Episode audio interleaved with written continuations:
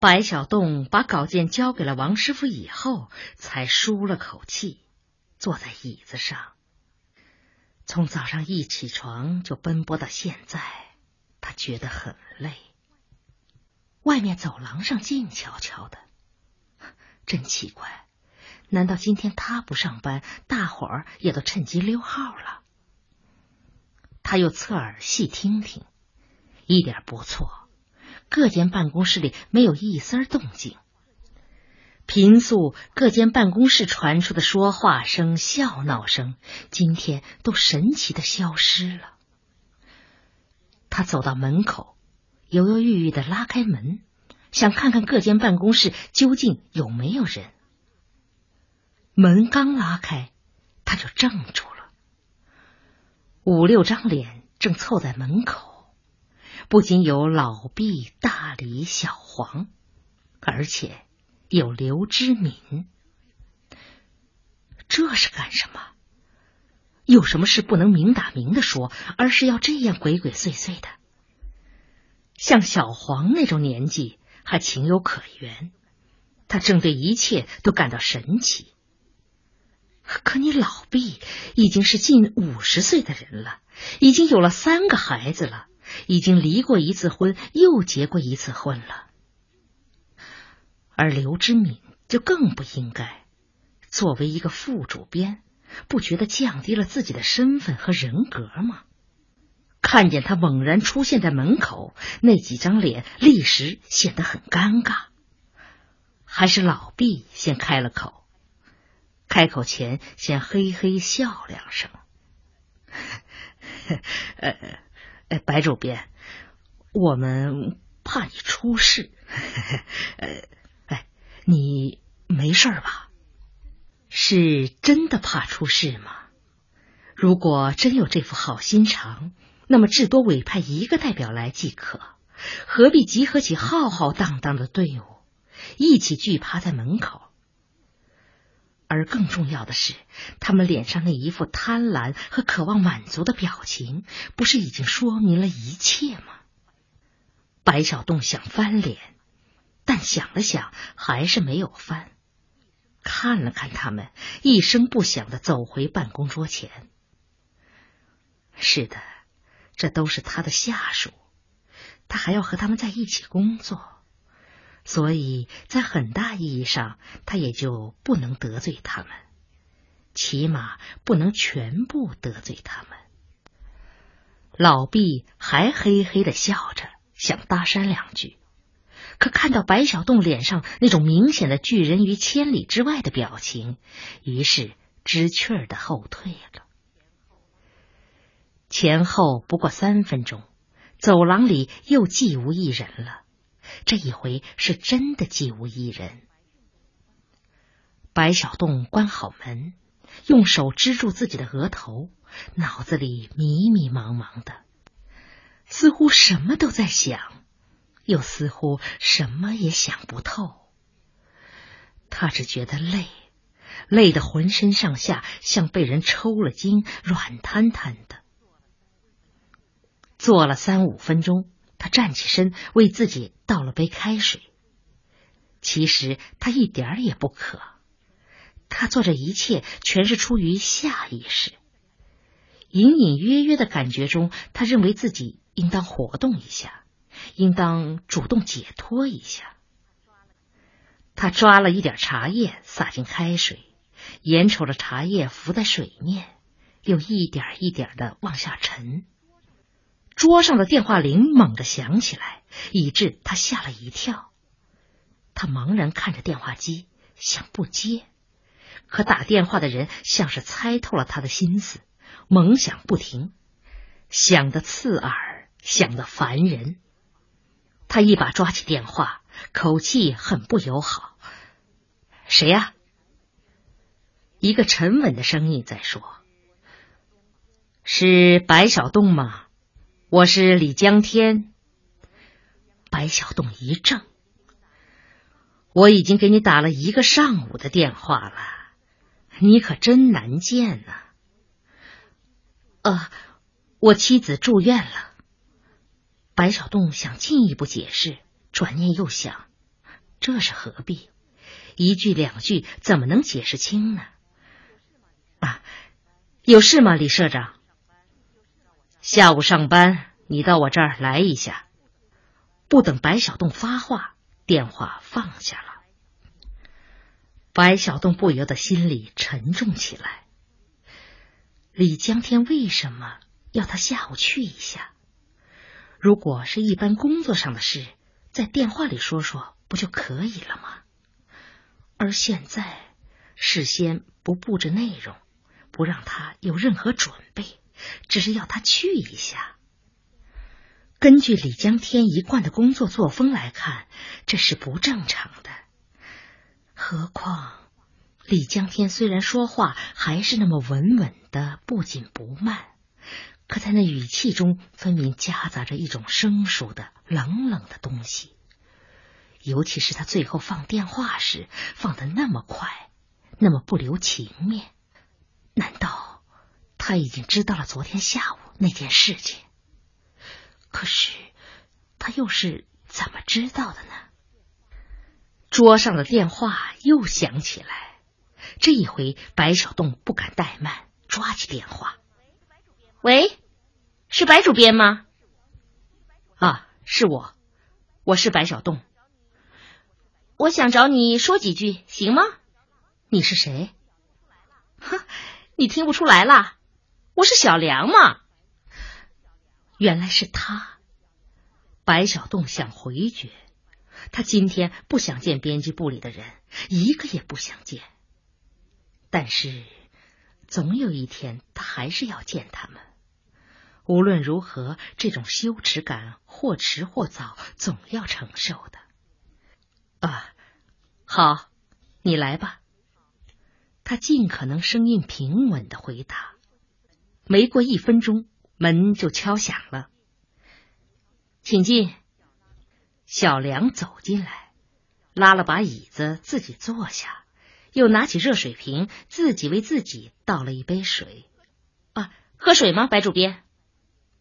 不，白主编，你想开些。白小东望望他，其实大家并不因为发生了这件事而失去对你的尊敬。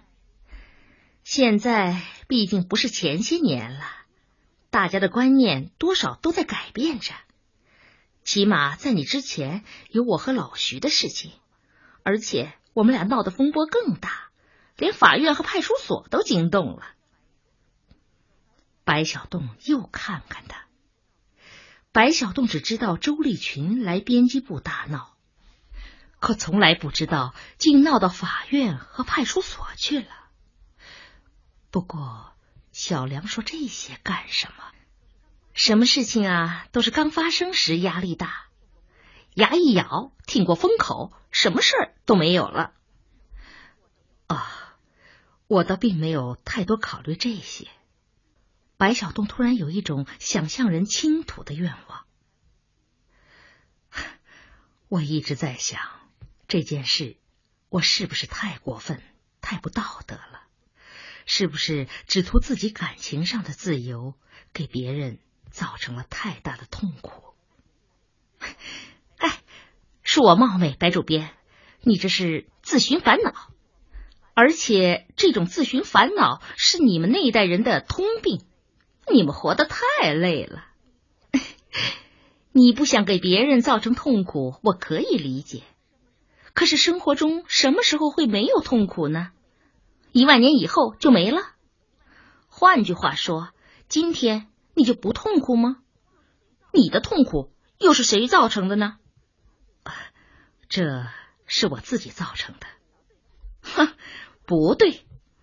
如果小钱的父亲尊重女儿的感情，他就不应该干涉。他不干涉，就不会有昨天那一幕。他不可能不干涉，他要对女儿负责。这更不对了。小钱和你接近，自然有他接近的原因。如果这原因排除了金钱和逼迫，那就是说他是自愿的。没有幸福感，他会自愿吗？所以他父亲的所谓负责，其实是不负责。他只是站在自己的角度看问题，没有想到女儿有女儿的角度吗？白小栋还想说话，却一时说不出了。他隐隐约约觉得小梁这些理论是诡辩，是似是而非。自己和钱文新的痛苦应该有更深奥、更复杂的内容，可究竟是些什么，他又想不清楚。无论如何，小梁这样宽慰他，他觉得心里轻松了一些。他有些感动，呃，谢谢你。小梁却不急于走，认认真真的望着他。呃，还有一件事，你是领导，和我们不同，要警惕有些人利用这件事钻空子。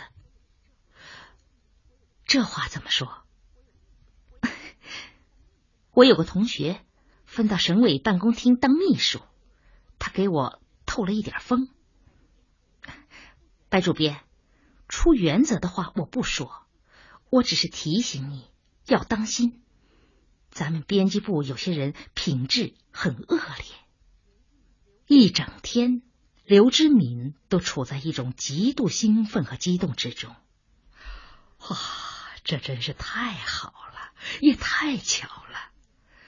多少天来，自己一直在精心谋划着利用白小栋和钱文新的事情挑起风波，没想到风波自己就来了，而且来的那么猛烈，那么迅速。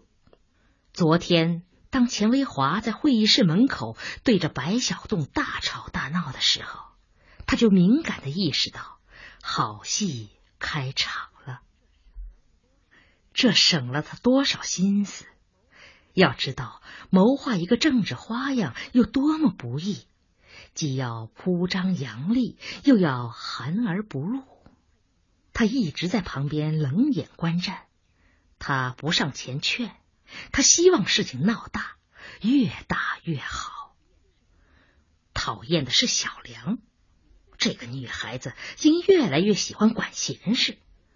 他上前死死拦住钱维华，这样一来，其他人也都蜂拥而上，于是，一场大战就这样停止了。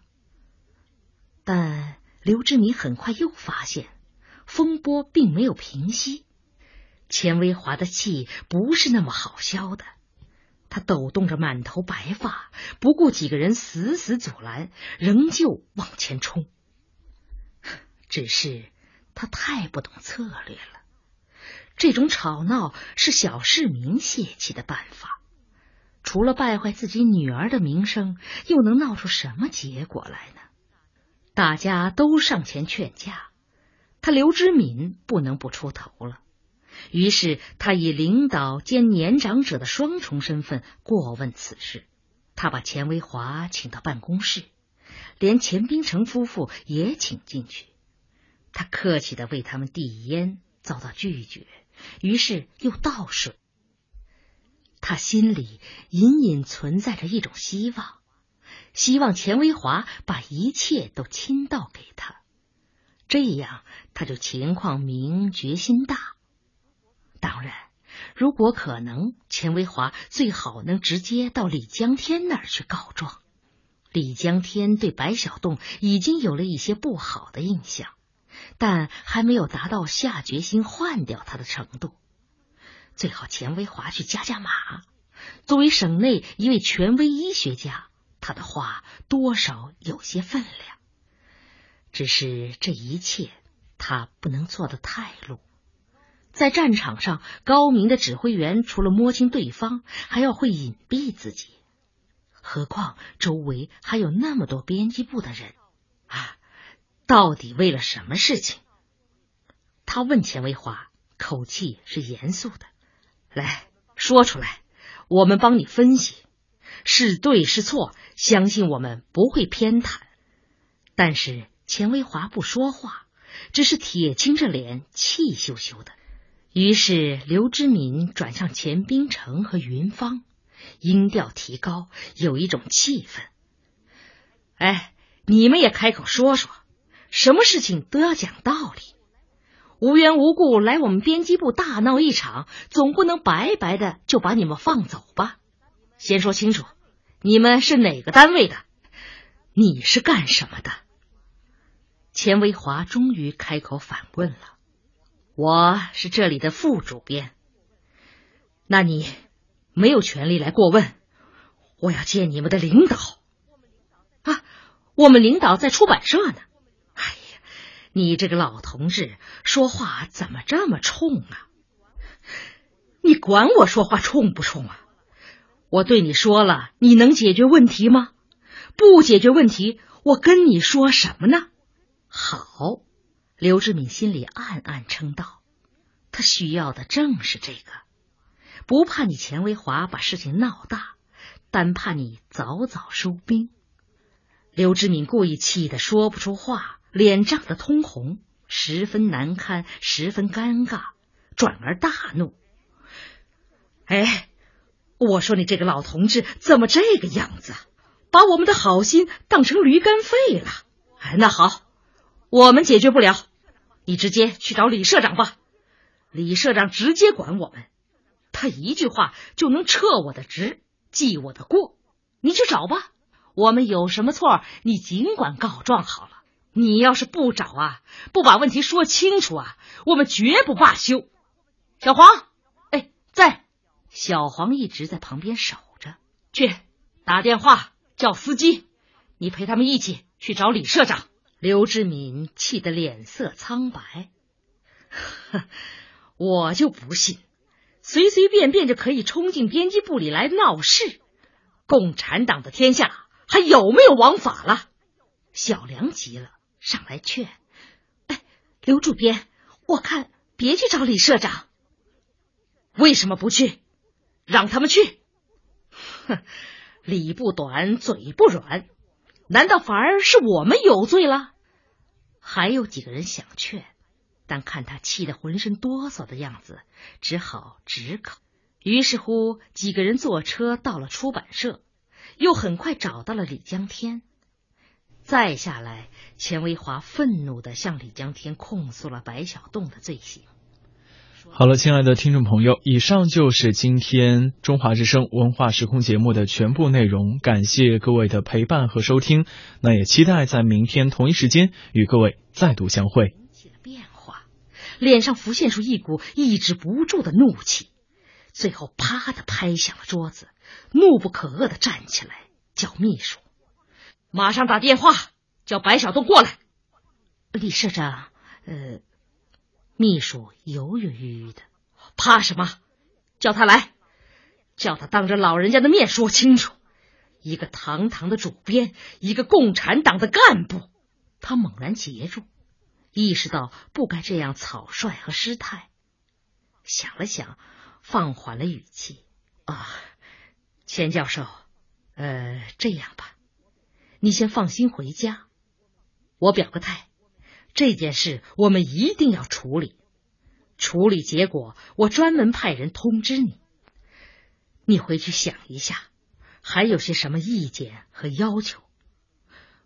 啊，我什么要求也没有，我只要求廉明公正。一个身居要职的干部这样为所欲为，如果听之任之，党将如何？国将如何呀？送走钱维华，李江天立即打电话找来刘知敏询问情况。于是刘知敏一五一十的讲了许多。李江天一声不响的抽着烟，狠狠的抽。刘知敏那些话像烟气一样，全被他吸进了胸腔里。钱老是不是民主党派？哦，呃，不知道。那政协和人大委员里面。有没有他的名字？呃，这个也不清楚。不管有没有吧，对这样的老知识分子，一定要做好安抚和劝解工作。这种老知识分子我了解，一般来说，他们为人都很正直，自尊心特别强。